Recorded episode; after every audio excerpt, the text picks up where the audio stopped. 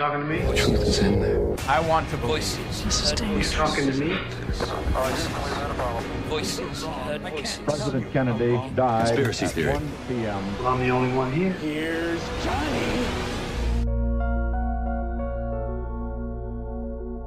Os Estados Unidos são conhecidos por terem agências ou organismos para tudo e mais alguma coisa.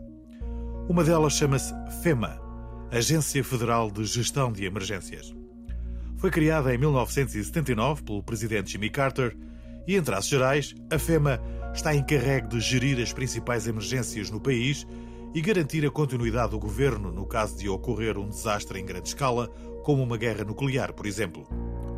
De salientar que a FEMA é também a maior companhia de seguros norte-americana, pois a maior parte das seguradoras privadas não oferece apólices contra inundações. FEMA is checking out the hardest hit areas and helping people register for disaster assistance. Esta é a versão oficial.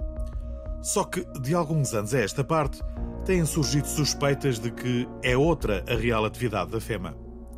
Face a algumas ações menos claras por parte da agência, começaram a surgir algumas teorias da conspiração que alegam que estão a planear prender em larga escala cidadãos americanos e encerrá-los em campos de concentração.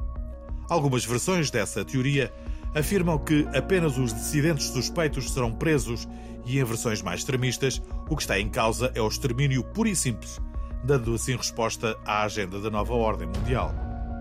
A teoria existe desde o final dos anos 70 e ganhou alguma popularidade com o advento da internet. Tudo aconteceria depois de ser decretada a lei marcial, única forma da FEMA assumir a gestão das operações. Negotiating with whom? I think you know. The timetable has been set. It'll happen on a holiday when people are away from their homes. The president will declare a state of emergency, at which time all government, all federal agencies will come under the power of the Federal Emergency Management Agency, FEMA, the secret government. Em abril de 2014, algumas publicações em fóruns de discussão, como o 4chan e o Reddit, alegaram que a FEMA estava a marcar as casas de acordo com a filiação política dos proprietários para mais tarde os enviar para campos de concentração. Na realidade, os autocolantes coloridos que apareceram colados nas portas serviam apenas para que os funcionários que entregam jornais porta a porta pudessem identificar os leitores. Mas isso não impediu que os Oath Keepers tivessem colocado a FEMA na lista de organismos a abater. Well, the group is called, uh, members of the, uh, the Oath Keepers. Uh, they describe themselves as a, as a non-partisan organization. Os Oath Keepers são uma organização radical de extrema-direita, uma milícia armada que se assume como defensora dos verdadeiros ideais americanos e que encoraja os seus 35 mil membros a desobedecerem a ordens que, no seu entender, violam a Constituição dos Estados Unidos. Uma das primeiras referências conhecidas aos campos de concentração da FEMA remonta ao ano de 1982. A Posse Comitatus, uma outra organização de extrema-direita que defendia a supremacia branca, publicou um manifesto no qual alertava os seus membros para a eventualidade do governo estar a planear e deter patriotas brancos e enviá-los para esses campos de concentração. A ideia ganhou força nos anos 90, principalmente depois do massacre de Waco. Um dos partidários dessa teoria foi David Fletcher, o porta-voz da milícia de Montana. Fletcher alegava que o governo, em articulação com as Nações Unidas, estava a construir campos de concentração um pouco por todo o país.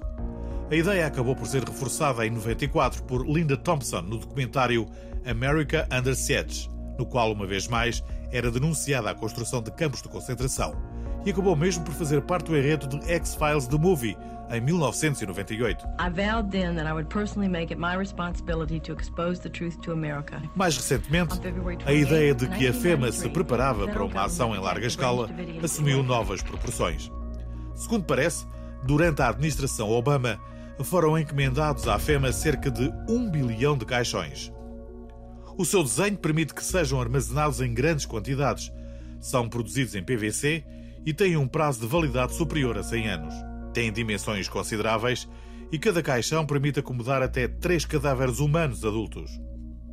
Para muitos teóricos da conspiração, o facto de existirem milhões desses caixões por todo o país significa apenas uma coisa: o governo dos Estados Unidos está a preparar-se para a possível necessidade de enterrar fácil e rapidamente muita, muita gente. E o que poderia causar tantas mortes em tão curto espaço de tempo? Existem várias respostas. Mortes em massa resultantes de alguma hecatombe biológica causada por algum vírus mortal de contaminação aérea, uma guerra civil, mortes resultantes de ataques terroristas com armas de destruição em massa e a necessidade de redução da população. O boato já chegou ao Brasil, existindo vários vídeos cuja veracidade já foi negada e que alegam que Bolsonaro se prepara para o pior. E o pior é nada mais, nada menos que o regresso dos Anunnakis.